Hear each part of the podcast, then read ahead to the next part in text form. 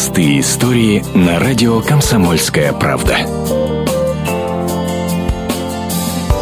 В Воронеже у семьи украинских беженцев родилась дочь.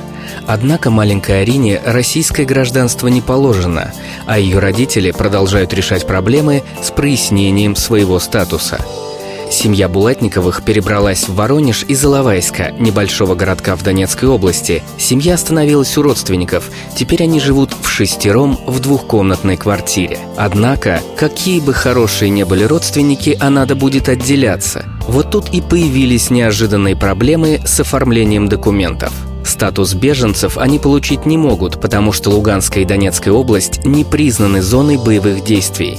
На территории России они могут находиться без регистрации только 90 дней. Но самой большой проблемой семьи после переезда стало организовать роды.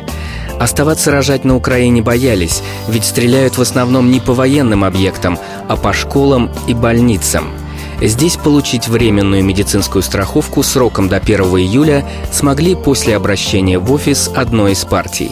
Вся наша семья очень счастлива от того, что у нас продолжение все вместе на фоне всех проблем, которые мы пережили, это действительно счастье. А самое главное вообще в жизни – это действительно человеческий фактор. Много плохого в жизни, у хороших людей есть и везде. Сама Татьяна трудилась экономистом на железной дороге.